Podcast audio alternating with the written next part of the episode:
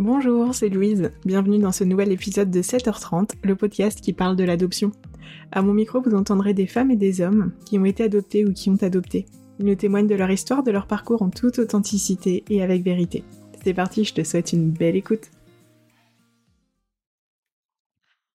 Hello Alors dans ce nouvel épisode, on se retrouve avec Gwenaëlle.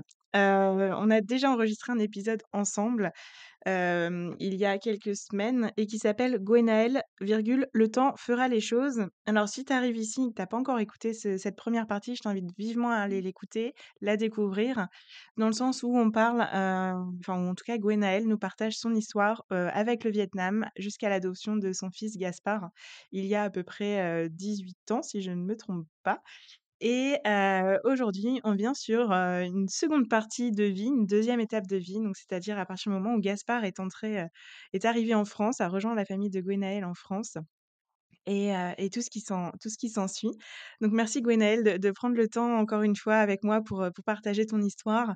Je sais que ton épisode a beaucoup plu aux personnes qui nous ont écoutés et j'étais très heureuse de leur dire qu'il y aurait une seconde partie qui allait arriver parce que j'ai senti un peu l'impatience de, de, connaître la suite de ton histoire. Comment tu te sens en ce début d'enregistrement de second épisode? Bonjour Louise, hein, déjà. Merci hein, pour ce deuxième épisode pour la suite des aventures de, de Gaspard et moi. Euh, je me sens très bien, voilà, prête à, à évoquer euh, mon parcours de, de vie jusqu'à aujourd'hui. Voilà, il a 17 ans. 17 ans. Et tes auditeurs. Super, merci beaucoup. Donc tu es mmh, à la fin de l'épisode, on arrivait sur le moment où tu étais rentrée en France, tu avais pris l'avion. Tu nous parlais d'un gros soulagement une fois que tu étais dans l'avion avec Gaspard. ce retour en France, comment comment tu l'as vécu? Alors le retour en France, hein, déjà dans l'avion, le voyage s'est très bien passé. Il y avait d'autres adoptants, avec des enfants dans dans l'avion, comme je vous l'avais évoqué. Euh, Air France avait des partenariats avec euh, les parents euh, adoptifs. Et nous sommes arrivés à l'aéroport, ma famille, hein, l'autre partie de ma famille qui n'avait pas pu m'accompagner, puisque là j'étais avec ma maman, la grand-mère de, Gaspard. Nous sommes arrivés à l'aéroport, donc tout le monde nous attendait avec des nounours pour Gaspard. Et là, ça a été comment te dire, un peu, un peu comme dans un rêve également. C'est, je trouvais pas complètement mes marques parce que du coup, on arrivait à Paris, donc c'était pas chez moi. Donc, on avait loué un gîte avec ma famille pour pouvoir se retrouver. Donc, euh, ma sœur avait son, son fils, hein, le cousin de Gaspard, qui ont le même âge. On s'est retrouvés ensemble dans ce gîte hein, pour fêter l'arrivée de Gaspard. Et puis prendre nos marques tous aussi, puisque mon père, euh, ma sœur découvraient euh, leur petit-fils, donc il y avait cette joie, ils étaient intrigués. Euh, voilà. Donc ce qui explique que euh, moi j'avais déjà mes marques avec mon fils, mais les marques en France, on a commencé à avoir un petit peu nos repères sur ces premiers jours euh, qu'on a passés en France. En revanche, c'est vrai que c'était le soulagement, un vrai soulagement de se dire c'est notre deuxième partie d'aventure, de vie ensemble commence maintenant en France avec sa famille au complet pour le coup, euh, euh, voilà, pour le coup. Et tu t'es sentie devenir maman instantanément ou ça a pris un peu de temps? Euh, Pas du tout. C'est, je suis, je suis, je suis pas devenue maman instantanément. Enfin, je suis devenue maman louve instantanément, avec cet esprit de protection. Enfin, en revanche, comme le fait de retourner au, au, au Vietnam, alors qu'il y a eu quelques mois euh, euh, où il a grandi sans moi, de, le retrouver. C'était un enfant plus grand, forcément, trois mois plus tard. Hein. Le fait d'arriver en France hein, euh, en étant aussi maman solo, j'étais plus dans la protection, l'organisation, la gestion du, quotidien. au Vietnam, c'était les papiers, le dossier. Arrivé en France, c'était l'organisation. J'avais cet instinct maternel, mais de louve, hein, de dire il faut que je fasse bien les choses, que j'organise notre quotidien. Ce qui était important aussi, c'est la rencontre avec ma famille. Donc peut-être que je m'effaçais un peu plus hein, pour laisser ma famille hein, euh, appréhender voilà, leur petit-fils. J'ai vraiment développé l'instinct maternel quand je suis rentrée chez moi, quand ça s'est retrouvé tous les deux. Là, l'organisation était calée. Voilà. Et il n'y avait plus qu'à maintenant profiter de l'un et de l'autre. Donc c'est pas venu instantanément. En revanche, beaucoup d'amour, beaucoup de beaucoup d'amour, pas forcément l'instinct maternel euh, de suite. Et comme tu dis, ça se fait, heu, petit à petit et en douceur aussi et je pense que toi, il a fallu que tu trouves tes marques, mais que Gaspard trouve aussi ses marques aussi dans ce nouveau pays enfin, je me dis pour un nourrisson qui arrive, c'est une nouvelle langue, c'est des nouvelles odeurs, c'est des des repères qui sont complètement différents aussi, tu vois? Donc, il y a toute un une phase d'adaptation pour un enfant qui vient d'un autre, autre pays. Alors, il était, il était jeune, il avait trois mois et demi, et comme dans l'orphelinat dans lequel il était au Vietnam, il ne sortait pas les enfants. Donc, il n'a connu que la pièce de l'orphelinat avec sa chambre, enfin son lit. Jamais il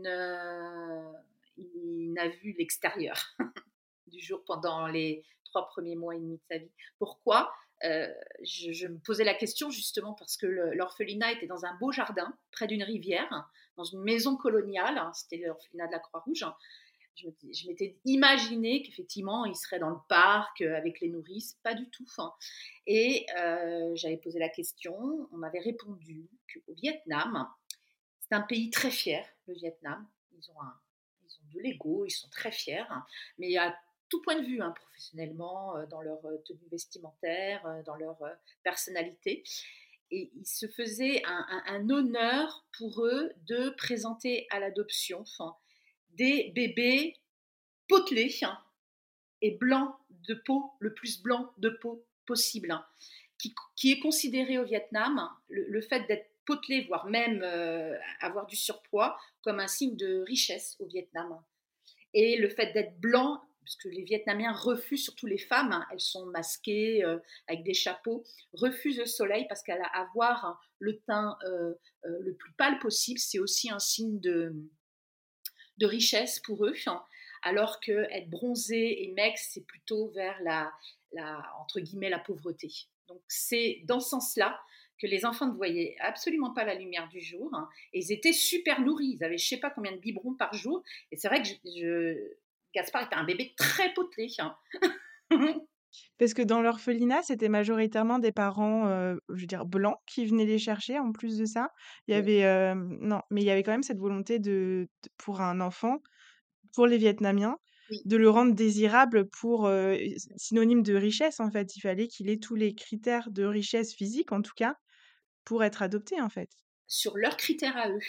Parce Oui, que à ce eux. pas les critères des parents adoptants, leurs critères à eux au Vietnam, dans leur culture, c'est d'être blanc et potelé, qui est un signe de, de- de- Ouais. d'être bien portant, de, de richesse. Et pour eux, même au Vietnam, ce qui m'avait vraiment étonné, mais vraiment, c'est que pour eux, un enfant qui euh, est adopté est un enfant béni pour eux. On me l'a dit, mais une dizaine, une quinzaine de fois, parce qu'il va avoir la chance d'être élevé ben, dans une famille donc euh, qu'il aime, de faire des études et de euh, d'avoir un métier, de bien gagner sa vie, parce que c'est très important au Vietnam. Le métier est de gagner sa vie hein. correctement, c'est quelque chose de primordial. On me l'a dit, euh, je comprenais pas. Gaspard est béni. hein. On me l'a dit, mais énormément de fois. Je comprenais pas. hein. Donc c'est une question de culture. Parce que Ouais. c'est pas les adoptants qui demandaient des enfants euh, le plus pâle possible et les, et le- les plus potelés. Non, ce sont eux et, et cette fierté d'aussi parce qu'ils ont un ils ont un grand amour pour les enfants au Vietnam. hein. Ils ont un grand respect, une grande considération pour leurs enfants. Et c'est aussi de dire voilà, on s'est bien occupé hein, euh, de nos enfants orphelins. Et euh, donc c'est cette fierté aussi du pays de- de- d'avoir bien su prendre soin de leurs enfants euh, orphelins. Mmh. Il y a tout ça derrière. C'était pas les adoptants qui, qui souhaitaient des enfants pâles euh, et Oui. Mais oui, mais oui, mais en tant que parent, tu t'en fiches, quoi. Enfin, vraiment, heu, c'est le cadet de tes soucis, quoi. Non, c'était vraiment le eux, le, le Vietnam. Ouais. Mm. Dans leur Ouais. OK et alors, heu, les premières années de vie de Gaspard, comment ça se passe? Les premières années, donc, euh, bon, maman solo avec, euh, avec mon fils, sur les premiers mois, euh, ça s'est très bien passé. hein. Donc, c'est en question, bien sûr, euh, d'organisation. Euh, au, au niveau euh, a- a- affectif, tous les deux, relationnel tout, mais vraiment, ça a été merveilleux. hein. Un enfant qui ne pleurait jamais sauf pour un peu s'endormir. Et c'est un enfant qui avait toujours les billes ouvertes, des yeux comme des billes, à toujours regarder euh, ce, qui se passe, euh, ce qui se passe autour de lui. Et vraiment avide, je le sentais, quoi, avide de découvrir, euh, regarder les, personnes, l'entourage, le paysage, etc. Donc comme s'il était en découverte permanente. Donc c'est quand il était bébé. Donc je passe un peu l'organisation, effectivement, après, que tout le monde connaît avec des enfants, de toute façon, adoptés ou non, maman solo, famille, enfin, etc. Donc voilà. Et après, donc, Gaspard avait 14 mois quand, euh, quand il a rencontré son papa de, de cœur. Donc les premiers mois euh, avec Gaspard merveilleux, euh, fusionnel, la suite aussi. Et puis, et puis je souhaitais déménager, parce qu'à l'époque j'habitais avec mon fils dans le centre France, un petit peu vers le sud-ouest, éloigné de ma famille. Mon, deuxième objectif ensuite, c'était de rejoindre mes parents au bord de la mer et puis d'élever mon fils euh, dans ma région d'origine, en Bretagne, au bord de la mer. J'ai demandé une mutation j'ai obtenue et euh, je suis arrivée donc en Bretagne, à Perros-Guirec, où mes parents habitaient, avec Gaspard. Et puis comme j'étais maman solo à ce moment-là, la figure paternelle pour mon fils, c'était son grand-père on avait discuté donc, avec mon père. Et euh, voilà, c'était ça. On avait décidé que ce serait son référent euh, masculin, la figure paternelle. Et mon père a eu de suite une adoration pour, pour son petit-fils, qu'il a toujours un d'ailleurs. Ils sont très proches tous les deux. Et euh, je suis donc arrivée en Bretagne, et puis l'organisation, la crèche, etc. etc.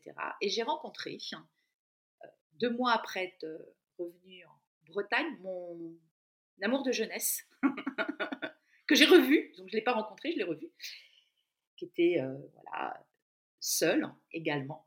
Et donc nous avons euh, entamé une relation qui a duré plus de dix ans, et c'est devenu le papa de cœur de Gaspard. De suite, hein, il y a eu un attachement profond de, de son papa entre guillemets, pour Gaspard. En revanche, l'inverse a été un petit peu plus compliqué.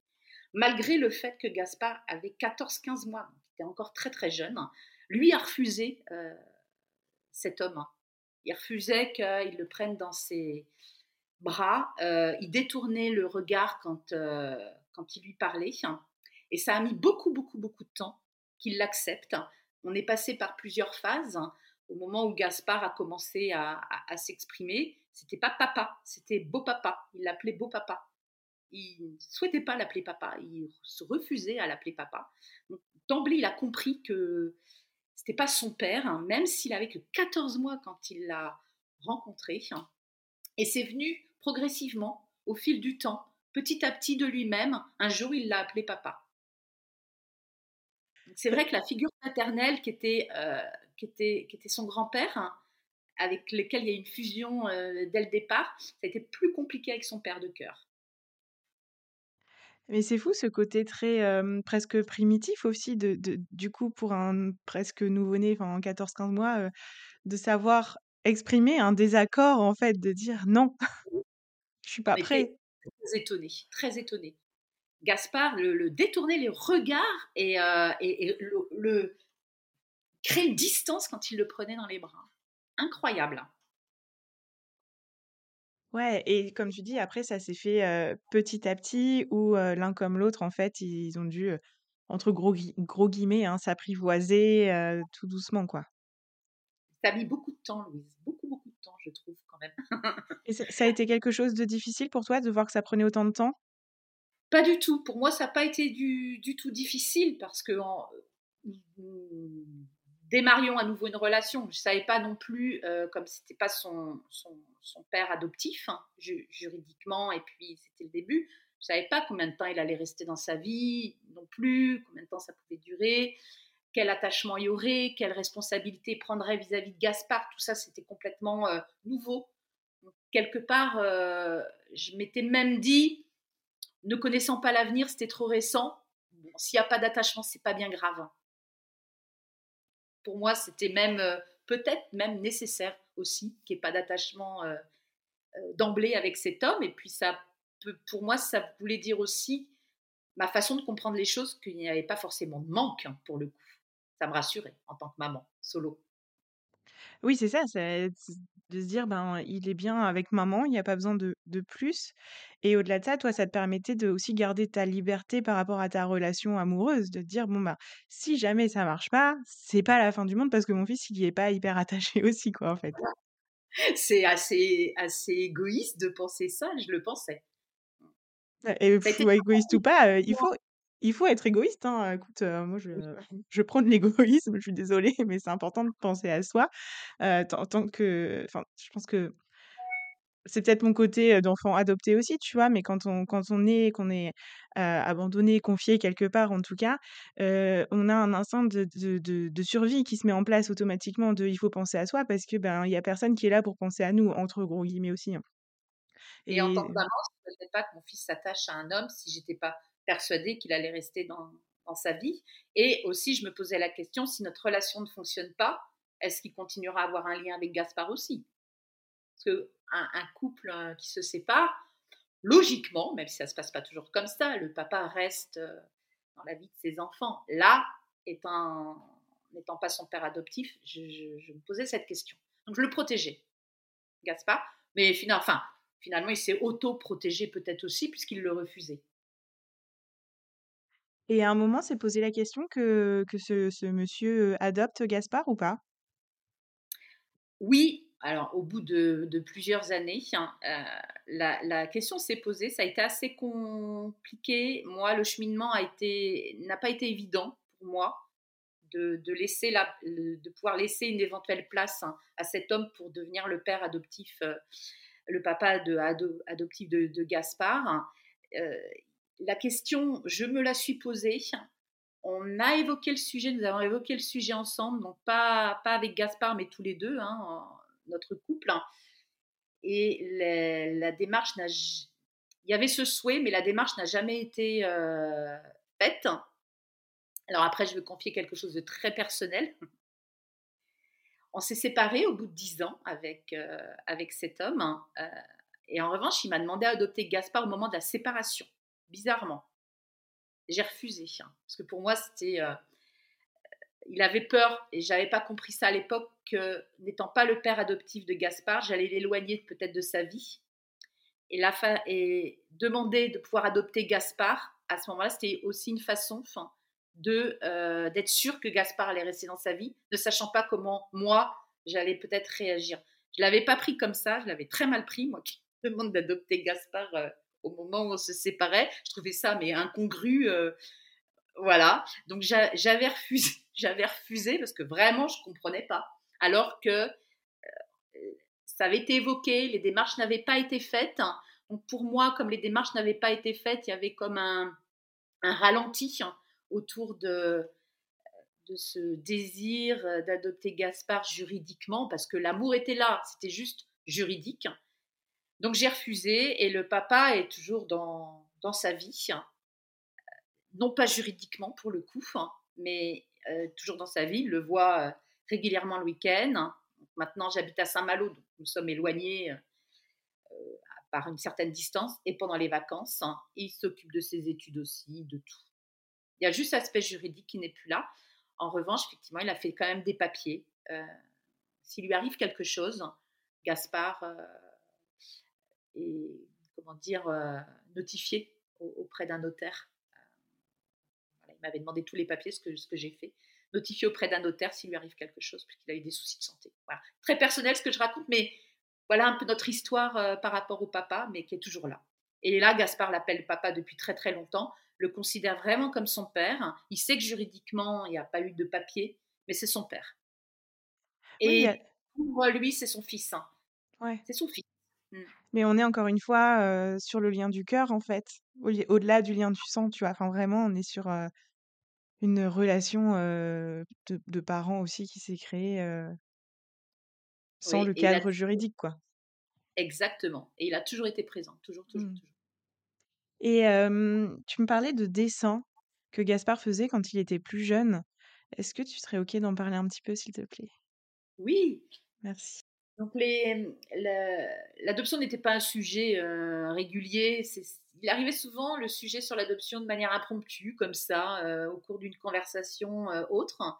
C'est jamais préparé, réfléchi. C'est voilà le sujet de temps en temps. C'était pas pas très souvent finalement arrivait. Et à un moment, Gaspard petit faisait des dessins de moi enceinte de lui.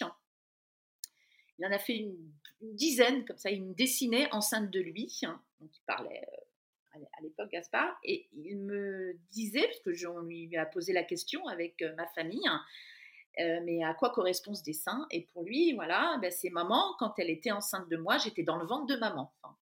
donc pour lui, Gaspard, j'étais née, il est, il est, je l'ai porté et il est né de, de, de, de moi, voilà. Alors, je, il était petit, c'était pas forcément euh, évident de, connaître les, raisons euh, pour lesquelles euh, il dessinait ces dessins. Mais bon, effectivement, c'était lié à, l'adoption. C'est pour lui vraiment, je pense qu'il c'est la manière dont je l'ai analysé. Après, bon, je suis pas psychologue, mais il, avait besoin de ce, lien, peut-être, hein, ou soit c'était un refus effectivement de, l'abandon, soit c'était un lien plus fort avec moi. Je ne sais pas, j'ai pas su le, l'expliquer. Comme il était petit, c'était compliqué aussi pour euh, lui. Donc voilà, ça c'était la première, euh, euh, première, voilà, la, premier événement auquel on a été confronté par rapport à l'adoption quand il était petit. Et également quand j'évoquais mon séjour au Vietnam, mon deuxième voyage au Vietnam, quand je suis allée le chercher pendant à peu près 15 jours et demi, j'étais toute seule dans mon hôtel, aller le voir à l'orphelinat tous les jours. Au-delà de mes visites à l'orphelinat, je visitais la ville de Kanto au Vietnam. J'allais me balader, je vivais quoi, à, côté pour passer le temps et puis découvrir aussi le, pays. Et là, Gaspard hein, disait qu'il était avec moi alors qu'il était dans l'orphelinat. Il n'avait que trois mois et demi il disait oui maman je me souviens très bien euh, oui quand tu dis que tu es allé là j'étais avec toi je m'en souviens bien qu'il avait trois mois et demi et il n'était pas avec moi de la même manière il avait besoin à ce moment-là de savoir que on était ensemble et qu'il m'accompagnait dans mes visites au Vietnam alors qu'il était à l'orphelinat et que moi je faisais mes visites seule et sans arrêt sans arrêt il dit oui je me souviens bien on est allé là oui j'étais avec toi maman tu te souviens hein? c'était très très étonnant aussi euh, façon de, de, voilà, de, vouloir partager euh, ensemble ces moments. Alors, de la même manière, est-ce que c'était un refus voilà, qu'il était, euh, parce qu'il était à l'orphelinat euh, Je ne sais pas l'expliquer.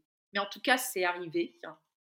Et je lui ai dit, en revanche, non, on n'était pas ensemble, Gaspard. J'étais toujours très honnête, très claire. J'ai dit non, non, on n'était pas ensemble, j'étais toute seule. Donc, je lui ai réexpliqué que lui, à ce moment-là, était dans l'orphelinat mais je ne le laissais pas dans ses, euh, dans, dans, ses fantasmes ou ses, ses rêves, je, ne sais.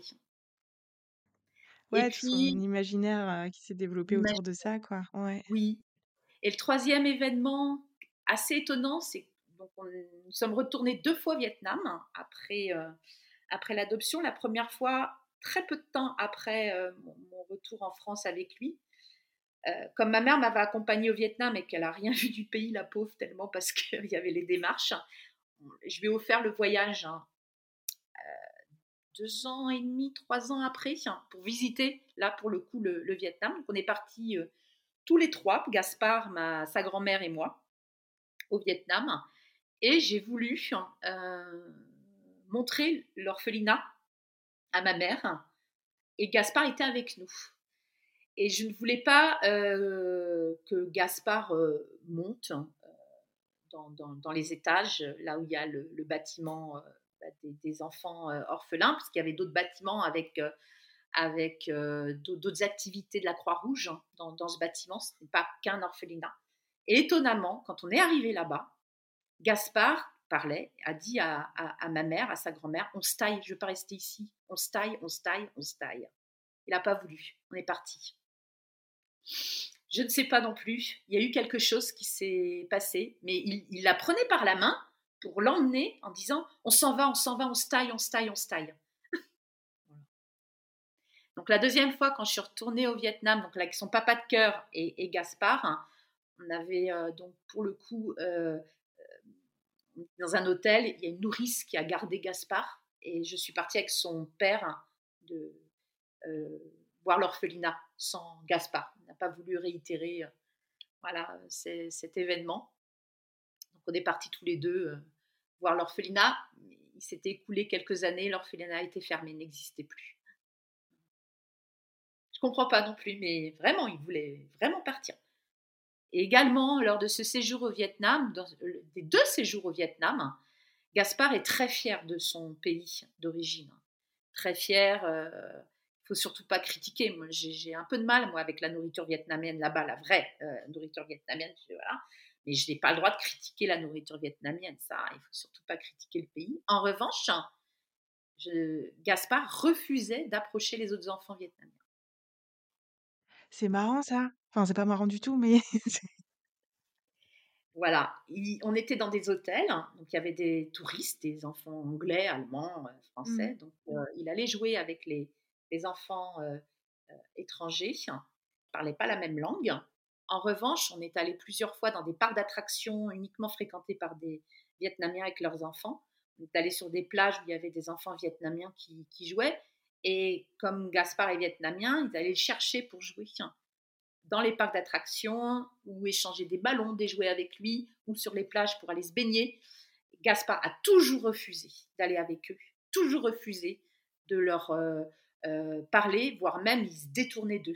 J'avais demandé à Gaspard, mais pourquoi tu joues avec des enfants euh, étrangers et pas avec les enfants vietnamiens qui viennent te, te solliciter pour jouer? Il m'avait répondu, on ne parle pas la même langue. Je dis, mais avec les Allemands non plus ou les Anglais non plus dans la piscine euh, de la résidence. Euh. il me dit, non, euh, mais on ne se comprend pas, on ne parle pas la même langue. je ne sais pas non plus, parce que bon, il était petit, hein.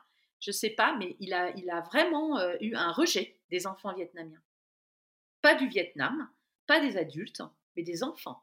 Puis je pense qu'il y a des choses, bah, comme tu dis, son corps a parlé en disant il faut faut pas qu'on reste ici, il faut qu'on aille ailleurs.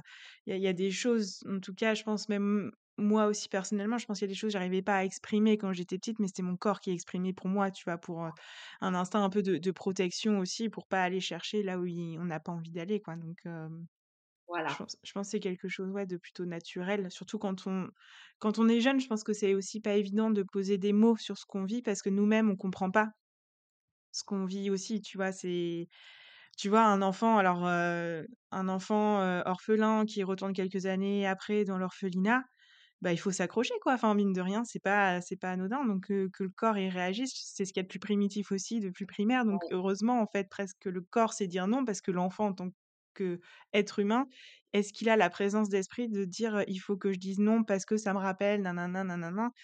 Mmh. Voilà donc c'est vrai que dans mon imaginaire à moi, il était tellement petit quand il est parti de l'orphelinat, que trois mois et quelques, hein, que je n'ai pas pensé qu'il pouvait réagir de cette façon, en sachant que de toute façon, on ne serait pas allé dans les étages de... C'était juste voir la maison extérieurement, mais même ça, il l'a refusé. Voilà. Et, étonnamment, il y a eu comme ça pas mal de choses. Puis bon, de toute façon, Gaspard, c'est un enfant qui va bien. En revanche, il fait des crises d'eczéma. Donc je pense qu'il y a beaucoup d'intériorisation de son de stress, de, de, de, certaines choses qui certainement il a du mal à exprimer, ce qui est très pudique. Euh, il a du mal à exprimer comme ça ses, sentiments, il a aussi beaucoup de fierté, euh, voilà. Et c'est aussi par des crises d'eczéma que ça se, ça se traduit, hein, que ce soit pour les études, pour euh, familialement, affectivement, etc. Et donc, les deux voyages au Vietnam que vous avez fait, donc le premier, c'est quand il avait deux ans et demi, trois ans. Oui, à peu près. Et le deuxième, il avait six ans et demi, sept ans, à peu près, je crois. Mmh.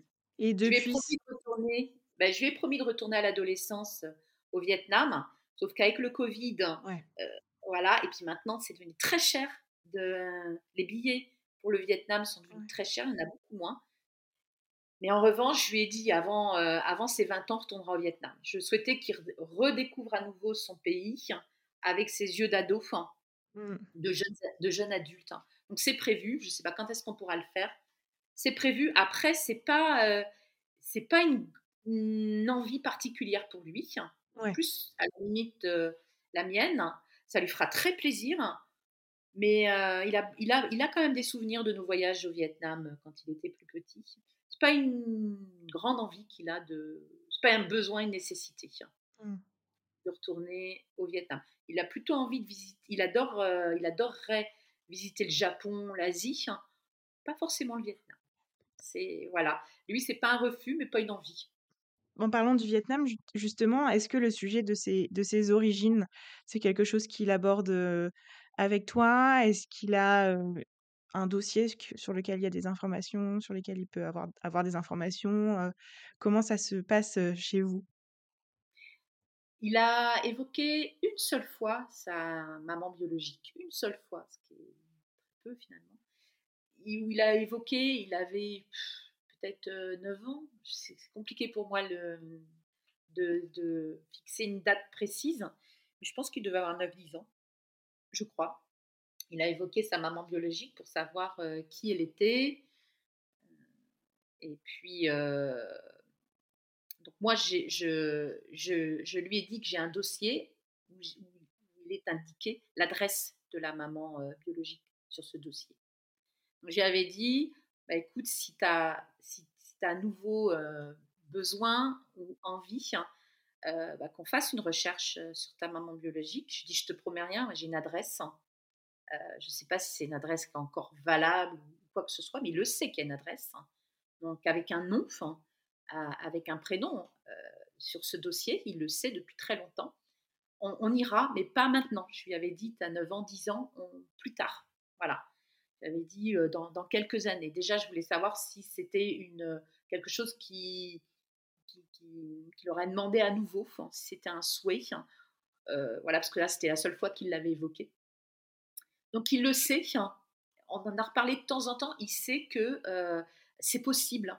Il n'a jamais euh, renouvelé hein, euh, bah, sa demande de- d'aller au Vietnam et de retrouver sa maman biologique. hein. C'est pas. Voilà, c'est. On en reparle de temps en temps aujourd'hui. pour lui, c'est. Il l'a mis de côté. C'est ce qu'il me dit. Il l'a mis de côté. Il, connaît l'his- l'histoire. Il sait qu'il y a un dossier. Il a même vu ce dossier. Il a tout, il a tout vu. Je lui ai montré il n'y a pas longtemps, au moment de l'inscription du bac, puisque j'avais le, dossier avec moi et il y avait besoin de papier pour le recensement, etc. Donc, euh, il a regardé le, dossier. Il a feuilleté quelques pages du dossier. Donc, tu vois, c'était il y a avant le bac l'année dernière. hein. Il a même pas tout lu. hein. Et euh, il a dit ah voilà bah, l'adresse de la de sa mère biologique. hein. Il a euh, aussi découvert parce qu'on n'en a jamais parlé. hein. Il a jamais demandé. Et moi, j'étais pas très à l'aise non plus pour l'évoquer. Donc ça n'a pas été caché, mais jamais évoqué. Il est né de père inconnu. Donc sur le dossier, il y a une maman biologique, il n'y a pas de père. Et là, il a découvert, hein, même si ça a été légèrement évoqué avec lui qu'il n'y avait pas de papa, mais les questions qu'il avait, c'était plutôt par rapport à la mère, pas par rapport au père. Il a découvert donc qu'il était né bah, d'une maman euh, biologique euh, célibataire, de père in- inconnu. Et il a fait Ah, ah bon. Et donc là, j'en ai, discuté avec lui. J'ai dit Mais donc, comment tu. Enfin voilà, comment tu, tu prends, tu prends les. Il me dit Bah non, bah au moins je sais, mais c'est pas grave. Et aujourd'hui, pour euh, Gaspard, de ce qu'il me dit, après, je ne suis pas dans sa tête, hein, dans son cœur, mais de ce qu'il me dit, euh, c'est une partie de son histoire qu'il a mis de côté pour le moment. Pour le moment.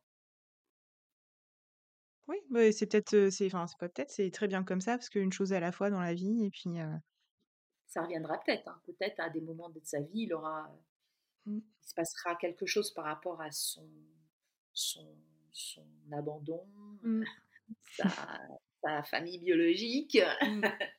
Oui, il y a peut-être, euh, c'est ce qu'on entend dans les épisodes du podcast des enfants qui ont été adoptés. Il y a toujours, enfin, il y a toujours, il y a souvent un élément déclencheur qui fait qu'on va re- remettre la tête dedans et, et- et fouiller et voir les infos qu'on a et, et peut-être aller plus loin. Et après, il y a, il y a d'autres histoires où il n'y a pas et il n'y a pas besoin et il y a pas, c'est pas nécessaire pour pour grandir et pour avancer quoi. Donc, euh, il est encore jeune. hein. Il est encore jeune, puis je suis d'accord avec toi. Je pense qu'il y a des événements qui, Mm. Peuvent euh, surgir, qui à un moment Mm. donné, euh, voilà, faut y repenser ou voir des réponses à, à des questions. Allez, de toute façon, toutes, toutes les questions qu'il a auxquelles je peux répondre, moi, Mm. il a les réponses.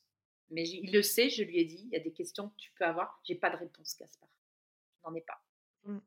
Ça, il le sait qu'en en revanche, il n'y a rien de caché ou de, de détourné, etc. Oui, c'est ça, tu es, franche sur le sujet, quoi. Oui, le dossier, il l'a lu. Hein, c'est... Mmh. Au début, je me suis dit, oula, Et euh, non, non, il l'a feuilleté. Il feuilleté. Mmh. Puis après, il a dit, donc c'est bon. Ouais. Alors, tu sais, la dernière fois, je... c'est mon frère qui cherchait des papiers, et puis du coup, j'étais avec mes parents, puis euh, on est retombé sur les papiers d'adoption. Et il y a maman qui avait un carnet où elle écrivait tous les jours, tu sais, ce qui se passait, etc. Nanana. Puis elle me dit, viens Louise, on va regarder ensemble et tout. Je dis non. J'ai dit, je suis désolée. Mais parce que au fond de moi, je savais que ça allait déclencher beaucoup trop d'émotions. Et c'était pas le moment pour moi. J'étais pas prête à encaisser autant d'émotions, tu vois. C'était vraiment, fallait que, c'est, en fait, il fallait que je me protège aussi, tu vois, que c'était dans ma période où je me lançais dans l'entrepreneuriat, machin, je me posais mille et une questions, j'avais assez de choses dans la tête à penser. Mais peut-être que, peut-être que Gaspard, c'est aussi ça. Il ne l'exprime pas comme toi, tu vois, mmh. mais peut-être qu'il y a aussi une part de. Parce qu'il n'a pas lu complètement, il l'a feuilleté, tu vois, donc il y a mmh. peut-être aussi une part de, de rejet. Ça peut être ça ou autre chose, mais, mais c'est compliqué de savoir. C'est Comme tu dis, il y, a, enfin, il y a que les enfants qui, s'ils n'en parlent pas, qui peuvent savoir ce qu'ils ressentent ou même, ou même ne, ne savent pas mettre d'émotion. Mmh. Ce qu'ils ressentent, comme tu dis, c'est le corps qui parle et c'est compliqué de, tout analyser, de tout comprendre. ouais, ouais, ouais. Et même ce que je te disais tout à l'heure, même nous, en tant qu'enfants adoptés, je pense qu'il y a des fois, rien que mettre des mots sur ce qu'on peut ressentir par rapport à ça, c'est ultra compliqué parce que on, a vécu des choses en tant que, que, que, fœtus, nourrissons, etc., qui sont ancrés dans le corps, qu'on ne peut pas mettre des mots dessus, mais en tout cas, on peut encore ressentir des choses, tu vois. Et, et, je pense que, enfin, en tout cas, moi, de mon côté, je pense que le corps, c'est la plus belle chose qui me permet d'exprimer soit des désagréments ou des choses comme ça sur ce sujet-là. quoi. C'est mon corps qui va parler avant que je mette des mots sur quelque chose par rapport à l'adoption. Mmh. Ou en tout cas, des émotions qui vont sortir avant même que dans ma tête, je les ai identifiées et arrivées, tu vois. Donc, c'est. En, parlant de ça, en parlant de corps, il y a juste une anecdote. Hein, comme, quoi, il y, a, aussi le travail de parent, tu vois, parce que j'ai eu longtemps, moi, la, la, la, crainte qu'on me le retire. J'avais cette mmh. crainte, je l'avais exprimée euh, en partant du Vietnam. Mais même après, les enfants vietnamiens, il y a beaucoup d'enfants vietnamiens qui ont plein de traces bleues sur le corps, parce qu'il y a une alimentation au Vietnam. Alors, c'est connu des pédiatres. Il y a une alimentation au Vietnam que les mamans, euh, voilà, où ça fait euh, comme des, des schtroumpfs, des, des taches bleues sur le corps alors ça peut être sur la cheville, le dos, etc. Et Gaspard en avait. Il avait deux. Euh, il, a, il, avait le crâne plat parce que bah, les enfants euh, dans l'orphelinat étaient toujours allongés. Mmh. Du coup, il a fallu faire des séances euh, chez un kiné ostéo pour remodeler un peu son crâne qui était tout plat derrière. Et il avait ses traces bleues. Et les pédiatres le, savent. Hein. En revanche, quand il était en maillot de bain sur la plage, on les voyait. C'est comme la peau qui est bleue comme une veine, euh, mais en, grosse tache ou petite tache, etc. Et je me disais en tant que maman, on va croire que je bats mon fils. on va croire que je le frappe, on va me le retirer, on va me le retirer. J'ai eu cette crainte pendant très longtemps aussi, hein, de me dire, euh, s'il se passe quoi que ce soit, on va me le retirer. Donc aussi, même juridiquement, alors qu'il y avait eu euh, l'adoption plénière, parce que ça, ça a été un grand moment aussi quand je suis passée devant les procureurs, avocats, juges, euh, c'était 10 devant moi.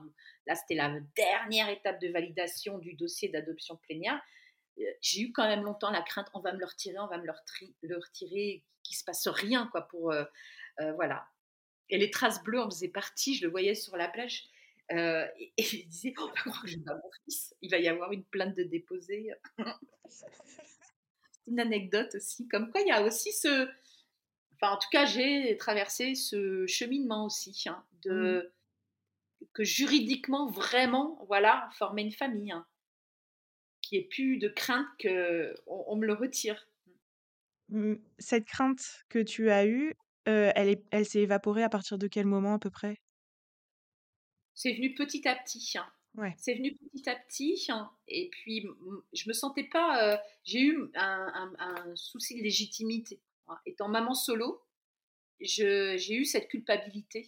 Mais euh, pendant longtemps, même maintenant, euh, c'est assez récurrent parce que bon, il a un papa de cœur, mais c'est pas un papa euh, qu'il a adopté avec moi juridiquement.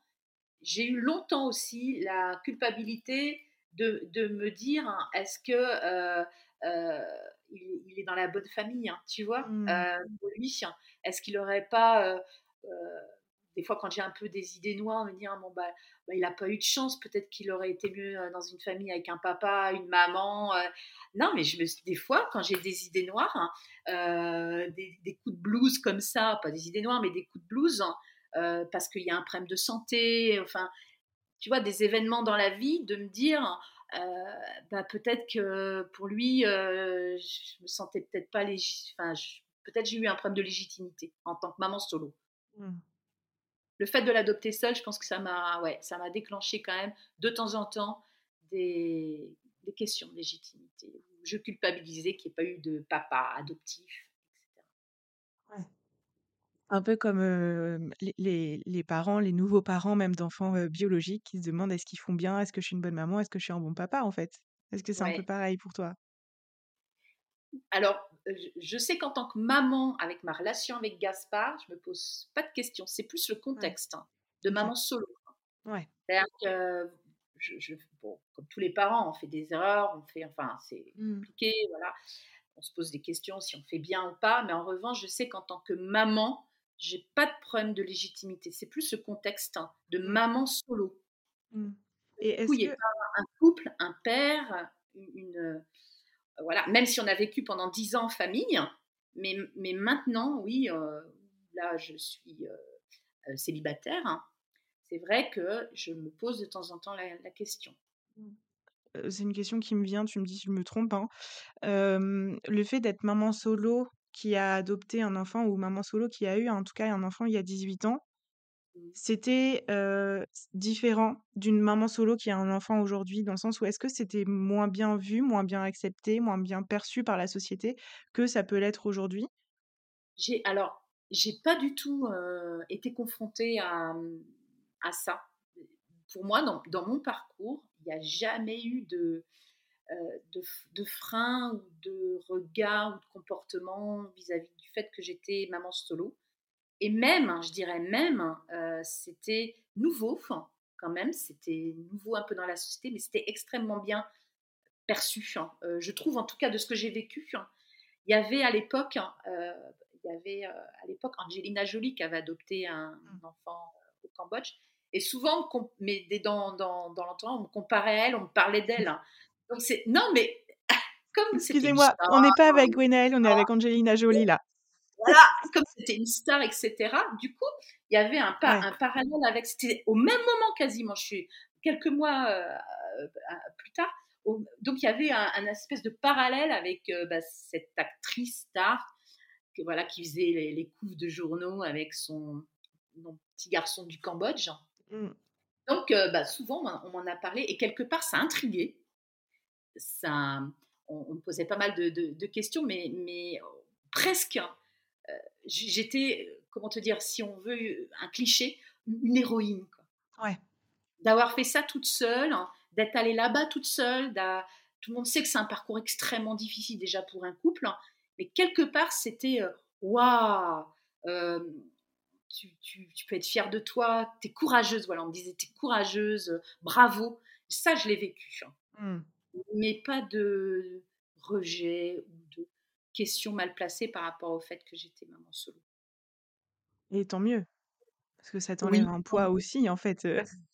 Oui, parce que j'avais quand même euh, bah, un, ce problème de légitimité, tu vois, par rapport au mmh. contexte. Moi, je me mince, euh, je me, me, suis, mais clairement posé la question euh, de temps en temps. Hein, pas, voilà, j'ai pas vécu avec ça, mais de temps en temps, sur des coups de blues, je me dis ah, peut-être que ça aurait été mieux s'il avait eu un, un couple de parents qu'il adore, mais plus le contexte, pas, pas au point de vue euh, amour, parce que ça, je, je mmh. j'ai aucun doute là-dessus. Oui, et puis tu nous l'as dit tout à l'heure, euh, tu t'es transformée en maman louve instantanément, quoi. C'était. Oui. Exactement. négociable et vraiment spontané ah en plus, tu vois. Donc. non, puis il y avait l'entourage de son grand-père, de sa grand-mère avec qui il était très proche. Ensuite, ma sœur est venue habiter aussi à Perros-Guirec avec son, euh, fils, hein, donc mmh. son cousin très proche. Donc il y avait une unité familiale, mais pas, pas le couple. Voilà, c'était plutôt le côté papa, euh, avant qu'on soit, avant qu'il ne connaisse son, papa de cœur et après la séparation. C'est quelque chose qui est revenu après la séparation. Disant, ben voilà, il a eu la, chance d'avoir une famille euh, unie euh, avec un papa qui avait un enfant aussi. Euh, on était en famille recomposée. Mmh. Et puis après, on s'est retrouvés à nouveau tous les deux et là, c'est revenu mmh. dans mes pensées. Hein. Ok en termes de, parce que, ton fils, il a des traits, du Vietnam, du coup. en termes d'intégration, est-ce qu'il a vécu, tu vois, par exemple, des périodes où il a eu des réflexions racistes ou des choses comme ça? Ou est-ce qu'il y a des gens qui ont un peu appuyé sur sa différence, peut-être? Raciste, oui, ça, il a été confronté. Surtout, on le traitait de chinois. Alors j'avais bien expliqué à Gaspard, hein, que bon, voilà, donc c'était du, racisme, mais surtout que voilà, qu'il était vietnamien et, pas chinois, une façon un petit peu de, de recadrer euh, ceux qui ne savent pas, quoi, qui traitent de chinois tous ceux qui ont des traits euh, asiatiques, hein. et donc d'expliquer de, manière, ça c'est mon côté louve hein, qui, ressortait un, petit peu au-dessus des autres, hein. bah tu sais pas, moi je vais t'expliquer, tiens, mmh. voilà, vietnamien c'est pas la Chine, et de dire voilà, ben, en gros, imbécile, quoi. Donc, euh, il, a été confronté. Après, c'est passé sur lui. C'était moi qui en souffrais plus. Une fois, il avait euh, été confronté à des soucis de racisme à l'école euh, en primaire. J'avais pris rendez-vous avec la, maîtresse et elle connaissait bien Gaspard. Hein, et sur lui, ça glissait. Alors, peut-être pas au tout début, mais ensuite, ça, glissait.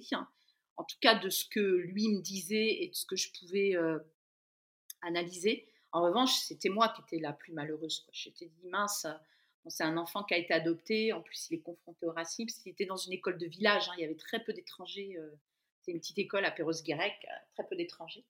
Et puis euh, elle m'avait dit de me blinder. Elle m'a dit c'est à vous de vous blinder parce que lui, je pense que. Et puis bah, c'est le côté aussi vietnamien. Ils sont quand même assez, assez durs hein, de caractère, les, Vietnamiens. Ils ont un caractère assez, ouais, assez orgueilleux, assez dur. Et elle m'avait dit lui, ça a l'air de pas, prendre, pas avoir de prise sur lui, mais vous, blindez-vous.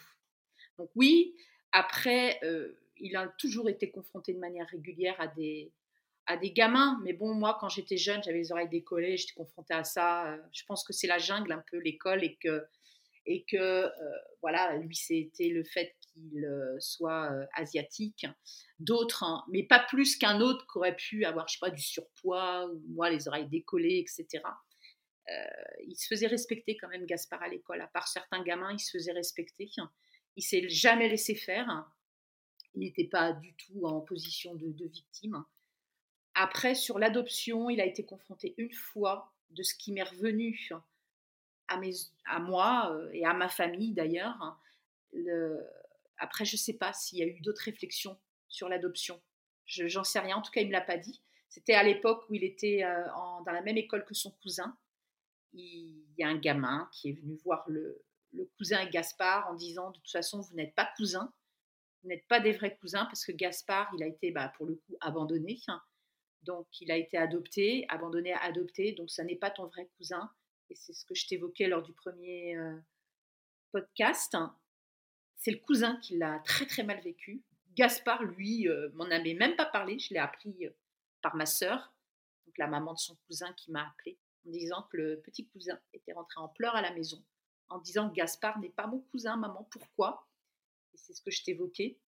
N'avait peut-être pas suffisamment préparé hein, le, petit cousin, mon neveu, à l'histoire familiale de Gaspard et son histoire, et que lui, pour le coup, a été vraiment choqué. Ouais, il s'est pris une sacrée réflexion. Hein. Ouais. de toute façon, à l'école, c'est la jungle. Hein, donc, euh, ouais. quand même, ils s'épargnent pas, les gamins la vache.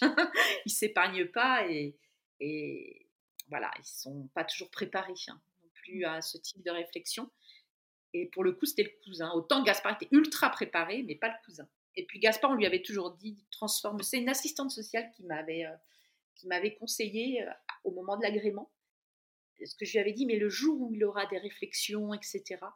Et elle m'avait euh, évoqué l'histoire d'un d'un papa et d'une petite fille qui avait été adoptée par un papa qui avait quand même un certain âge, parce que pour le coup, c'est vrai qu'il y a des parents adoptifs qui peuvent être plus âgés aussi que, que, d'autres parents biologiques. avec le parcours long des fois de l'adoption et puis, et puis ben, voilà, le parcours aussi avant de, peut-être d'essayer d'avoir un enfant biologique. Et elle m'avait dit, la petite fille était rentrée en pleurs auprès de son papa parce que des gamins à l'école lui avaient dit, mais ton papa il est vieux. Ton papa il va pas vivre longtemps, il est vieux, c'est la jungle. il est vieux.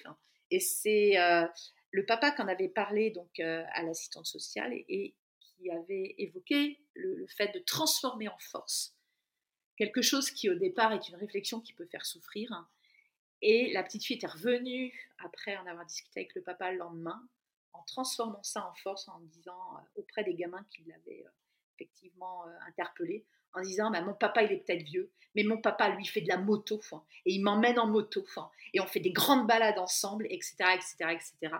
Et donc, moi, du coup, j'avais, l'assistance sociale m'avait évoqué cette histoire, j'avais dit Essayez toujours de transformer si on peut, hein, pas toujours évident, mais en force. Hein. Et pour le coup, j'avais dit à Gaspard bah, tu sais, Gaspard, tu seras pas comme les autres. Voilà, bah, tu es différent. Mais ça, euh, voilà, sera une force. Tu as une double culture. Voilà, tu auras eu euh, bah, ton pays euh, dans, lequel tu es né, le, Vietnam, la France. Et ça, c'est une grande richesse. Hein. Voilà, et tu ne seras pas comme tout le monde, tu ne seras pas un mouton, ça c'est mon côté louve qui renaît, tu ne seras pas un mouton, tu, auras une vie avec une histoire différente, hein. mais ça c'est ta richesse. Donc j'essayais, comme je peux, euh, de transformer ça en, force. Hein. Donc ça demande un peu de réflexion, de dire comment transformer effectivement une réflexion en force. Voilà. Puis je pense qu'il bah, a une personnalité quand même euh, assez euh, orgueilleuse et, et, donc il se blinde. Voilà aussi par rapport à tout ça. Puis pas après, peut-être il y a eu d'autres d'autres histoires, mais bon, à l'école, on ne sait pas tout ce qui se passe non plus à l'école. Ouais, ouais, c'est sûr et puis je pense qu'il y a des fois aussi, euh, on raconte pas tout aux parents aussi parce qu'on a un peu une envie de les protéger aussi, je pense, sur certains Exactement. Après lui, euh, c'est plus aussi, à un moment donné, s'était posé la question si, euh, le fait qu'il soit, différent physiquement, s'il allait plaire aux filles, hein. Ah! Ah, c'est drôle! Ouais, il savait pas si ça allait plaire aux filles. À un moment donné, euh, il avait des doutes. Il dit de toute façon, je plais pas aux filles, etc., etc. Donc le fait d'être différent, euh, parce que bah, c'est vrai que les ados, en tout cas de l'époque là de Gaspard, sont assez grégaires quand même. Donc euh, c'est trouver son, sa place et son identité dans un groupe. Hein. et il avait le sentiment que les autres copains plaisaient plus aux filles que lui. Hein. Donc à un moment, c'est vrai que c'était posé aussi la question par son physique. Hein. Mmh. c'est très asiatique. Est-ce que voilà, il plairait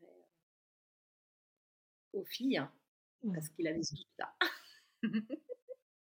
ah, c'est drôle. Oh, c'est pas drôle, c'est mignon. Ouais, je dis t'inquiète, ça c'est le terme des jeunes. Je dis t'inquiète, hein, tu verras. ça marchera. ça va aller. Ça va aller. si c'est que ça, ça va.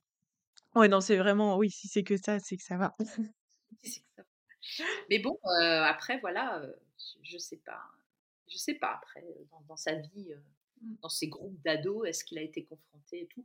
Je sais que il a des amis socialement il est bien intégré etc mmh. mais il y a toujours eu des soucis avec certains. Ouais. Ouais mais on, dit aussi en général que au moment du Covid ça il a été confronté hein. au moment du Covid j'ai pas excuse-moi ça a coupé du coup. Au moment du Covid comme si tu veux le, le virus venait de, de Chine. Ah oui eux, ils ne différenciaient pas le fait qu'ils soient vietnamiens et pas chinois. Pour eux, l'Asie, ils sont tous euh, voilà, chinois. Ils sont mmh. même pas thaïlandais ou cambodgiens ou coréens. Ils sont tous chinois. Même pas, enfin, voilà. Et euh, donc, euh, il avait été confronté à, une recrudescence un peu des réflexions racistes quand il y a eu le Covid, justement, parce que le virus venait de Chine. Ouais je pense qu'on a fait un petit tour de parce qu'on on s'était noté des petites choses à à évoquer pour cet épisode. Je pense qu'on a fait le tour. je voudrais bien te poser une petite question. On l'a abordé juste avant, sur le mot «abandon». dans le premier épisode, tu nous disais que tu voulais pas utiliser ce mot-là. Je sais que ça a fait réagir, quelques personnes de la communauté du podcast. Est-ce que tu veux bien, très rapidement, hein, tu pas besoin forcément de rentrer dans le détail parce que chaque, enfin, c'est ton histoire, ça t'appartient aussi, mais nous expliquer pourquoi ce mot «abandon», tu l'as pas utilisé, avec Gaspard? Alors, le terme abandon, je l'ai jamais utilisé. Mes parents non plus, mon entourage non plus, sans qu'on se soit concerté. Pour eux, c'était une évidence aussi que c'était un terme pour nous trop violent, qui correspondait pas forcément à peut-être son histoire, puisqu'on ne sait pas pourquoi il a été euh, abandonné, et que pour moi, c'était violent, euh, que ça pouvait. C'était le terme qui était violent. C'est pas l'idée d'être. C'est pas euh, le, concept de l'abandon. C'est c'est ce mot que je refusais. Effectivement, c'est un abandon, donc ce n'est pas le concept en lui-même. Sa mère l'a abandonné. Donc moi, j'utilisais plutôt le mot confier à l'orphelinat parce que c'est le mot en lui-même. Je trouve que c'est un mot fourre-tout qu'on utilise dans, d'autres euh, domaines. Voilà. Euh, et pour moi, bah, je vais peut-être être très cash, mais bon, ça veut dire aussi comme euh, on peut l'évoquer rejeter, ce qui n'est pas forcément le cas, peut-être, mais en tout cas, je ne sais pas. C'est rejeter, c'est on abandonne un chien avec, dans la nature, voilà. Mon interprète m'avait aussi évoqué quand la France était fermée à l'adoption au Vietnam, qui était vraiment pays phare de l'adoption, qui avait des enfants qui étaient abandonnés dans des champs, parce qu'il n'y avait pas de place dans les orphelinats, puisque la, France, gros pays d'adoption, ne pouvait plus adopter. Donc voilà, donc pour moi, c'était cette violence du mot. C'est-à-dire que euh, il faudrait pour moi un autre mot qui n'existe pas. Donc j'utilisais le mot, et ma famille aussi, confier à l'orphelinat ou orphelin, euh, voilà, mais pas abandon, qui pour moi euh, voilà, évoque tellement de, cas, de possibilités, de, de, et puis qui peuvent être effectivement apparentés à une certaine forme de violence, je trouve. Voilà. C'est plus le mot, le terme, parce que ça représente. Mmh. Ouais et le fait que ce soit utilisé dans des contextes tellement différents et tellement violents pour toi, du coup, c'est pas, le bon mot, en tout cas. Oui mmh, et puis, voilà, c'est souvent des fois un mot qui sort comme ça, abandon. je je non, mais il, il le sait, hein, Gaspard, voilà, il le sait parce que lui, à temps en temps, utilisait ce ce terme. C'est moi plus, avec ces ces images clichés d'abandon un peu violentes et puis je connais pas son histoire. Donc je ne sais pas pour quelle raison euh, il a été abandonné, confié à l'orphelinat. Mmh. Euh, voilà, c'est pas forcément un rejet, peut-être, je sais pas. Pas forcément un rejet, il y a peut-être beaucoup d'amour derrière. Et d'ailleurs, il y a une chanson de, de Cabrel. Hein. Euh, si jamais, voilà, les auditeurs souhaitent hein, écouter cette chanson, il y a Cabrel qui a fait une chanson sur ce qu'il a adopté une petite fille au Vietnam. Et il a fait une chanson sur la maman biologique de sa fille et qui s'appelle Mademoiselle. Donc écoutez cette chanson de Cabrel qui s'appelle Mademoiselle et qui rend hommage à la maman biologique de sa fille, ce qui est très rare, et vous verrez que c'est plein d'amour. Donc du mmh. coup, moi cette chanson, je la connais euh, depuis très très longtemps.